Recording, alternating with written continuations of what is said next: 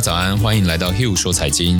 在这里，您不仅可以聆听到世界财经要闻，更可以在此频道与我们一起追踪世界顶尖分析师与金融机构对市场的看法哦。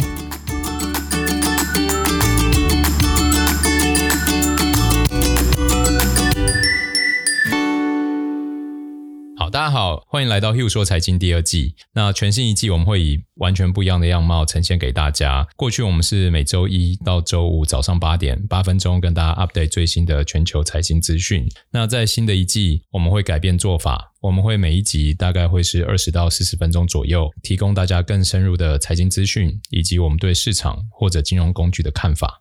今天我们就想要先为大家介绍一个我觉得未来大家想为自己创造稳定绩效一个很不错跟实用的这个金融工具。那因为不同的金融工具背后都有它的这个追求的绩效以及必须承担的风险哦。那还记得我小时候那时候想要进入这个投资业界的时候，那我周遭的人都会劝我说啊，Hugh 啊，你绝对不要碰这个外汇哦，你也绝对不要碰期货。那我相信更不要讲说我们今天要跟大家分享的选择权。我但因为当我越来越认识这些外汇或期货以及就是选择权的时候，我其实内心我常常会有个疑问是：诶，明明这些金融工具都很好用啊，哦，他他们都可以在必要的时候为我创造不错的这个收益跟避险。那为什么那时候那些长辈或亲友们会这样？这个真的是。由衷的劝告我说嘿你真的不要做这些。”那我后来去了解一下当时的时空背景，因为可能在八零九零年代那时候，很多地下的这个期货商或这个外汇商哦，他会鼓舞大家用一个很高的杠杆，比如说可能用到二十倍、五十倍甚至一百倍。那那意味着就是说，市场只要很很微小的变化，比如说波动个一两个 percent 哦，你可能本金就血本无归，所以导致当时很多那个投资人。就是在里面，就是全部都倾家荡产这样。那我觉得那个时候这些东西被大家画上的等号，比较像当年的六合彩哦，比较像赌博。但随着这个大家眼界越来越开，随着大家投资的这个资历越来越丰富，哦，变得越来越专业的时候，我相信这些好的金融。不能说好啦，因为我觉得工具无无谓好坏，就是这些工具其实可以让大家协助大家把整个投资的 portfolio 建构得更安全，然后更稳定这样。所以今天我们就想要跟大家来介绍选择权。为了想要让大家很快了解这个金融工具啊，我就邀请了两个对我来说很重要的人，一个就是我的好朋友 Nick。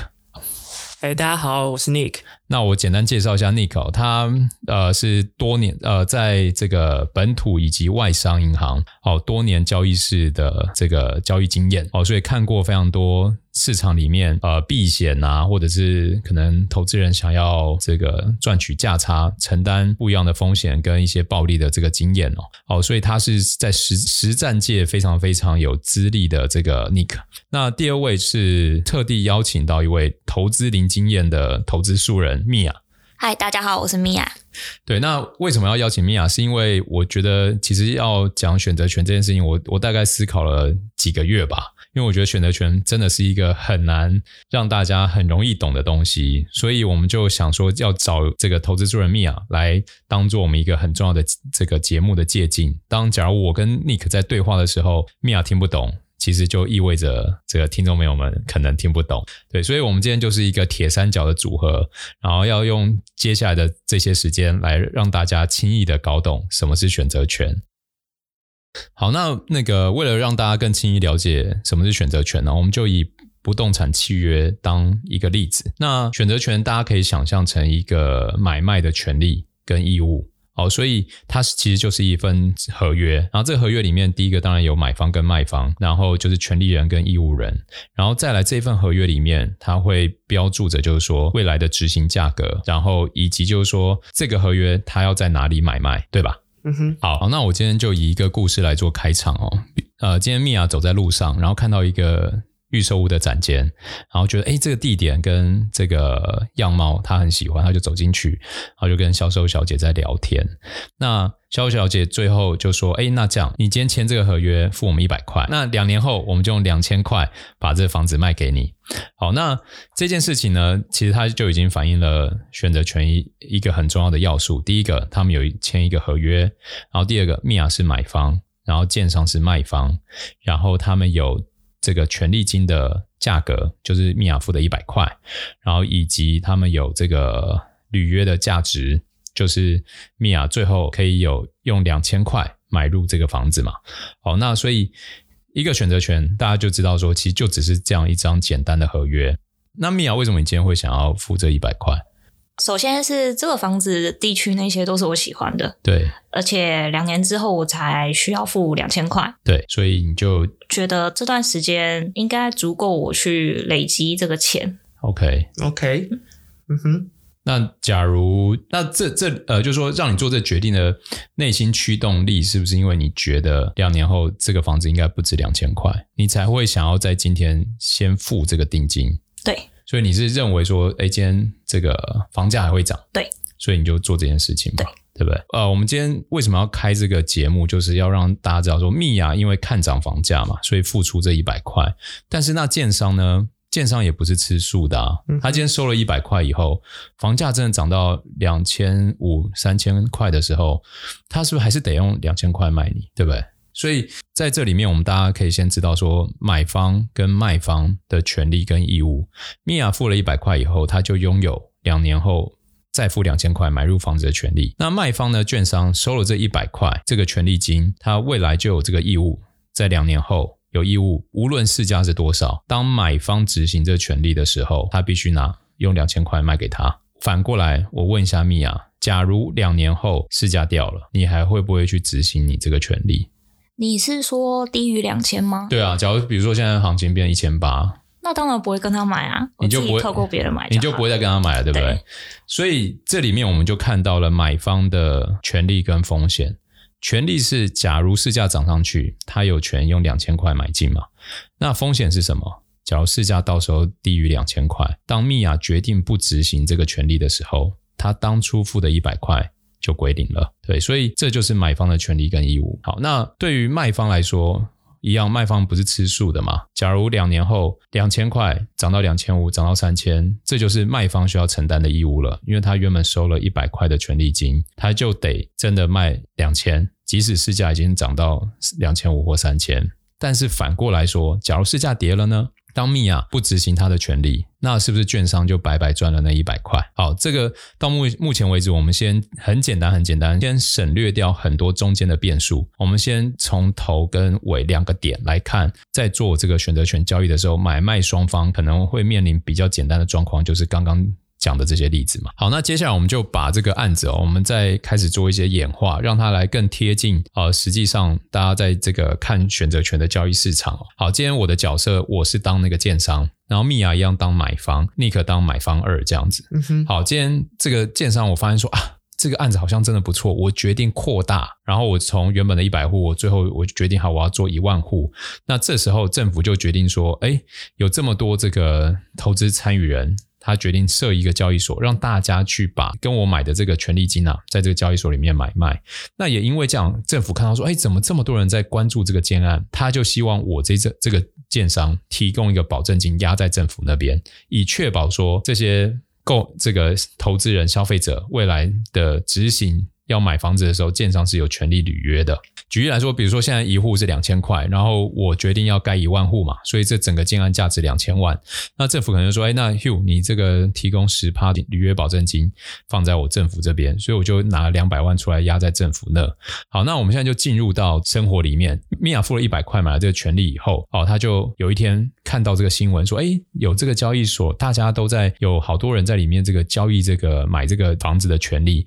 他一看，哎，不得了，当初付一百块的这个东西已经。来到两百多块了，他想说哇，这件事情是到底是怎么了？这样、嗯、哦，他才看新闻发现说哦，原来是因为那个建案周遭的生活机能被大家肯定，然后这个对前景展望很好，所以那个。建案的预估的市值啊，已经从一户两千块开始涨，已经可能涨到两百，呃，已经涨到两千二或两千三了。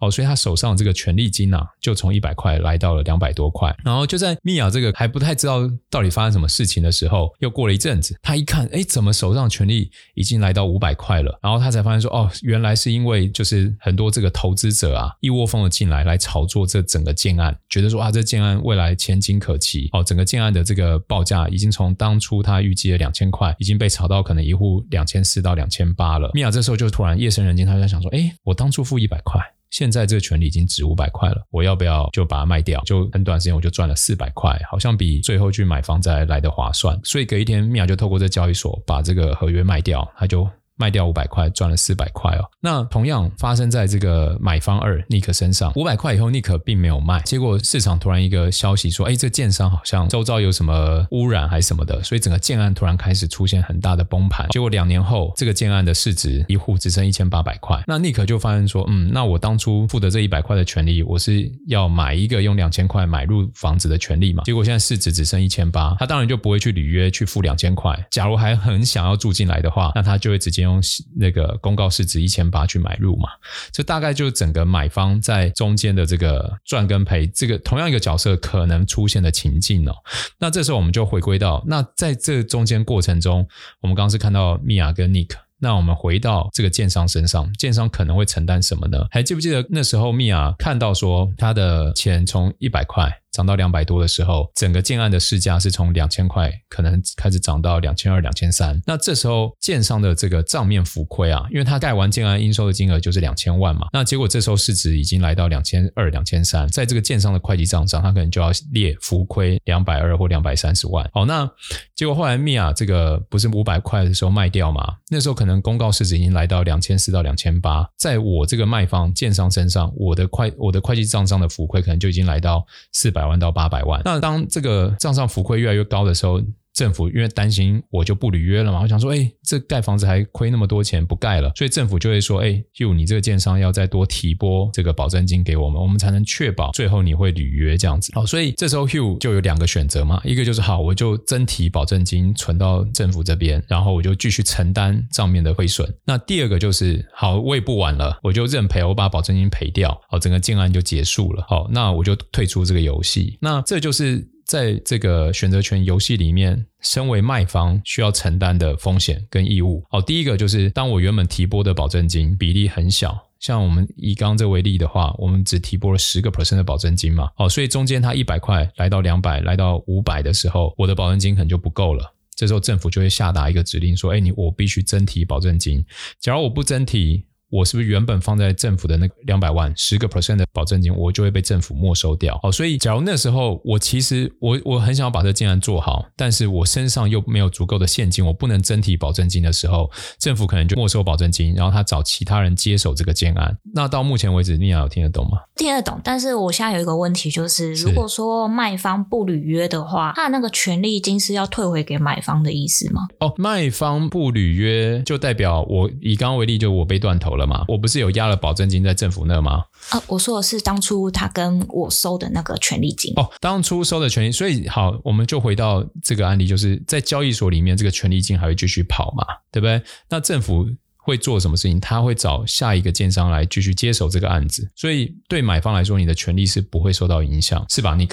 就是有自是有规定，券商跟银行会保护好买卖双方的这个大环境。架构下，嗯哼，那呃，建商无法履约的时候，券商也就是这个政府，他会做什么来保护买方嘛？应该这样讲了，就是说，如果真的选择权，就是说，在这个例子里面，建商没有办法履约的时候，他通常是市场状况已经没有办法让就是建造房子的人去履约了嘛？对，所以他一定也找不到人接手。那所以在这个状况里面.政府会怎么做？对，政府会直接就解散这个案子，然后把你这个建商，如果他已经没有办法再提供更多流动性，对，就是所谓的保证金的时候，他会把现在手上建商既有已经提拨的保证金，对，赔偿给这个原来的选择权，也就是说这预售屋的买方，OK，那就就把这件事情就两清了。那对那等于就是一个破产嘛？对啊，那对买方来说他。会亏吗？对买方来说，他当然在市值上面，也许保证金真提不够的时候，他会亏嘛？对，他非常有可能亏嘛，因为以刚刚那个例子，米娅的房的这个本来两千块的房子已经涨到两千五百块，那他的权利就从一百块涨到五百块的价值的时候，对，对，如果建商真提的保证金压在政府那边。就是不够五百块的时候，假设只有三百块，对，那就那米娅就拿回三百，对啊，米娅就拿回三百。那他有没有损失？有，他是一个机会成本的损失，是。两百块，对，但是他实际上真正付呃，在之前付出的成本只有一百块嘛，对，那拿回三百块还是少赚两百，对，他等于是少赚两百。同样的状况，假如说政府要求建商的提拨的保证金的比例是够支付米娅这个五百，那米娅就不会有损失。是的，是的，是的。所以这件事情就是这个政府的执行效率嘛。哎，这个也不能这样讲，因为你。这个房价在涨的过程，一定是一个，它不是一个，它是动态，它有可能是突然这个像火坐火箭一样冲上去，这是有可能，就可能一下子过热。对，但是它也有可能，它也是慢慢涨上去的嘛。假如慢慢涨上去，就是说大部分时间其实是慢慢涨，慢慢涨。应该米娅就买方的权利是九成九九不会受到影响，但是当黑天鹅就是说坐火箭冲上去的时候，对。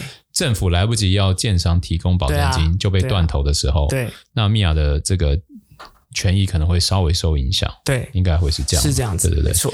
那其实我们就是在刚这里这个对话里面去聊买卖双方的这个权利跟义务嘛。嗯，那身为建商的我在里面，就是假如出现状况不如我的预期，就是因为我今天愿意卖一个别人之后付我两千块，然后我。把房子给他的这个想法，一定是因为我的成本不到两千嘛，嗯哼，对不对？嗯、所以我才会做这件事情。好，卖房做这件事情的原因一定是这样子。好，那假如今天结果这个市价就已经从我可能取得的成本是一千多，先不用管我到底成成本多少，一定比两千低。就这个市价一路涨涨涨到两千五，就是米娅最后五百获利了结的时候，那我账上的浮亏可能就很多嘛。嗯、那对我来说，我只是收一百块，但是我却开始承担。超过我预期的风险，比如说一百我要赔四百，嗯哼，哦，我呃一百我要赔五百啦，对，所以我就其实对我来说是成倍的这个风险，所以在这个例子里面，我们要需要大家知道的是说，当你做买方的时候，你有可能是米娅，中间有不错的报酬，是翻倍的报酬，但你有可能是 Nick，就是最后是归零，嗯哼。然后，假如你今天是当卖方，你当 Hugh 的时候，你有可能几个状况，就是假如遇到像米娅这种暴赚的行情的时候，你的亏损可能是好几倍，是你当初收权利金的好几倍。是的。然后，但是假如你能熬到最后 Nick 这个状况的时候，那那一百块就进入你的口袋了。对，好，那所以以上这例子，我们就是先解释一下房地产一一个房地产权利金的买卖，哦，大概买卖双方会遇到的赚与赔的状况。是。好，那这些其实都只都是点对点的情形嘛，几个点来看看当下可能会发生的事情。那接下来我们可能就要聊一聊。中间为什么一百会到五百？推升的力量是什么？以及就是说，当初我们彼此之间，建商与米娅还有尼克签约，我们是有一个到期的时间嘛？比如说，我们是讲好两年。那假如今天这个两年的合约变成五年呢？会不会对这个权利金会有什么影响？就是下面我们再换一个例子来聊聊这两件事情嘛，就是很重要的时间价值与波动率。好，那我们刚刚已经这个举。把这个案例开始扩大哦，那接接下来我们要把这个波动度放进来。我们回到这个案例哦，我们再多给他一些条件。米娅其实在买这个付这个权利一百块的时候，其实当时这个建案附近的公告市值一户只值一千块，但是他为什么愿意用两年后再付两千块，然后还付这个一百块买这个权利呢？是不是因为米娅你觉得这个建案未来会涨超过两千？对，所以你才会去做这件事情嘛。好，那假如今天是一个平行时空，那个政府就是不准这些房地产涨价，那你今天走进去的时候，现在市值一千块，你还愿意付一百块去买一个用两两千块买入的权利吗？可能就不会了，可能就不会嘛。所以为什么我们要讲波动度？就是因为米娅对于这个市场。有这个涨价的预期的时候，这个涨价或跌价其实就是隐含的波动度在里面。好，米娅觉得说有可能两年后涨超过两千，所以他才愿意付一百块购买这个权利嘛。好，那什么样的状况？我们回到刚刚前面的例子，就是说什么样的状况，米娅会在交易所有机会从一百涨涨涨到五百，然后把这个权利金卖掉？一定是因为当时的这个市值已经从一千块涨涨涨涨涨，可能来到。一千六甚至一千八，然后米娅的权利金就从一百块涨到五百块嘛。那我们这时候就要请尼克大大跟我们分享是说，我们要怎么去观察说，诶，我的权利金今天是一百涨到五百，呃，应该说怎么去观察说，当市价从一千块来到一千五或一千六，还是一千八的时候，我的权利金才会从一百涨到五百？呃。基本上，权利金的定价模型它比较复杂嘛，就是所谓的选择权定价的模型。对，那理论上我们应该得到所有我们需要的参数。对，包括我们这个资产的无风险利率等等等等，跟它的这个波动率，对，跟它的这个就是反正就是有有有几套很厉很著名的选择权定定价模型，对对对对对，理论上是这样子，但是呢，基本上在市场上，权利金的计算，我们可以把它简化成，其实就是大家不停的交易出来的一个价格。我是不是可以理解成，其实一百块到五百块的那个结果是来自于投资人们一窝蜂，因为看好这个建案，所以一窝蜂涌进那个交易所，然后开始去争相抢购那一份权利。对，可以这么说。基本上所有的金融资产都是这样子嘛。你你你告诉我，特斯拉为什么一股现在值六百七百？其实也是交易撮合出来的嘛。所以其实米娅的那一份权利，某一个层面就跟大家在买卖股票一样了，对不对？一样。对，只是它背后的机制不是公司，对，是一份这个买卖的权利。对，因为它选择权就是衍生性金融商品嘛。对，那衍生性为什么叫衍生？因为它价值是从别的金融资产衍生出来，哦，所以它叫衍生性金融商品。原来如此，是的。那么。权利金就在于大家对这个市场的，也可以说是未来的预期嘛。对对，那你刚刚讲的平行时空里面，那如果平行时空政府让这个某一个资产，像房地产都不准动，对，那基本上它的波动率就是零嘛，零，对，不会动，不会动的东西，它的选择权就不会有人去交易，不会交易也就不会有一个权利金的市场嘛，对，不会成交嘛，对，嗯，所以。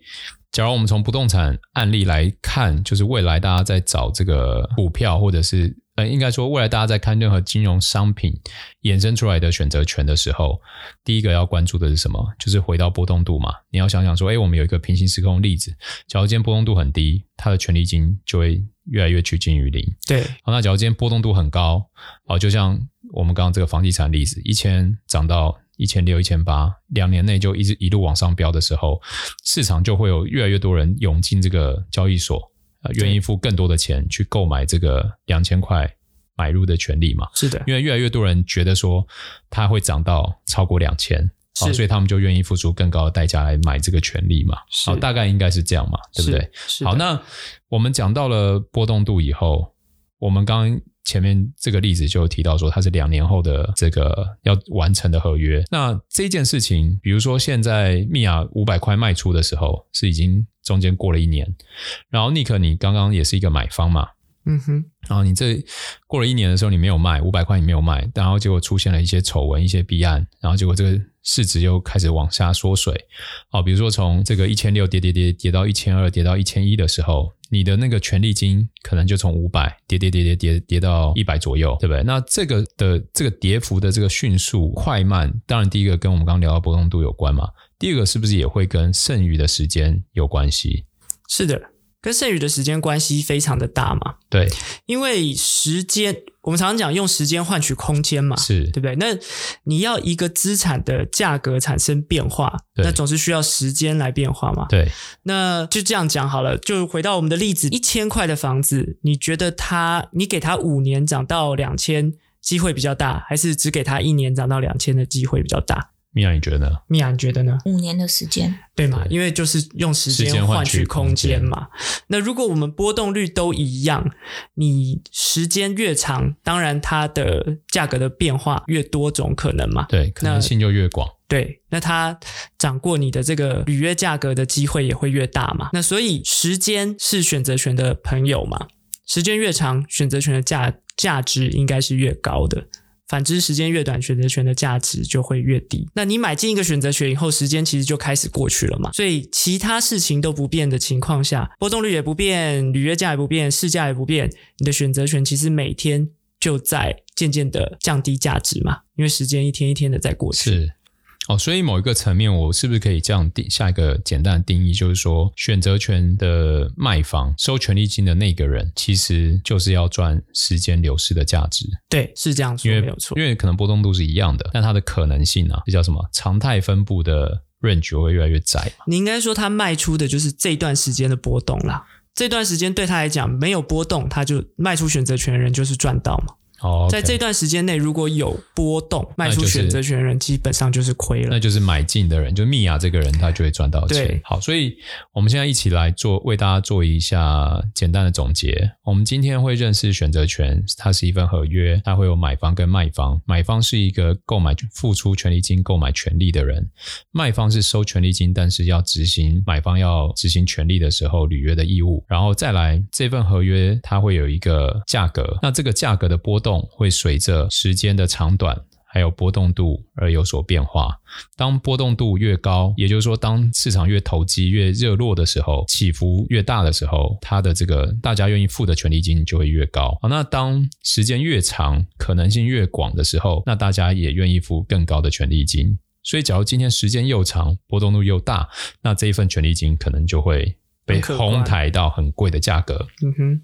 那反之，今天时间很短，然后波动度也变很小的时候。这一份权利金可能就会变得非常非常低，因为买方知道，就是比如说回到刚刚的例子嘛，市价一千，履约价两千，然后你说，哎，现在只剩一个月就要到期的合约，买方就知道说我我根本不想买这份合约，因为根本到不了嘛，对，所以他的那个合约。在市场上可能就一文不值，对，所以我们现在认识了这个选择权的整个合约的架构了。好，那之后我们就要再为大家介绍说，选择权在实际金融市场里面可能会碰到哪一些案例，以及呃各种可能性。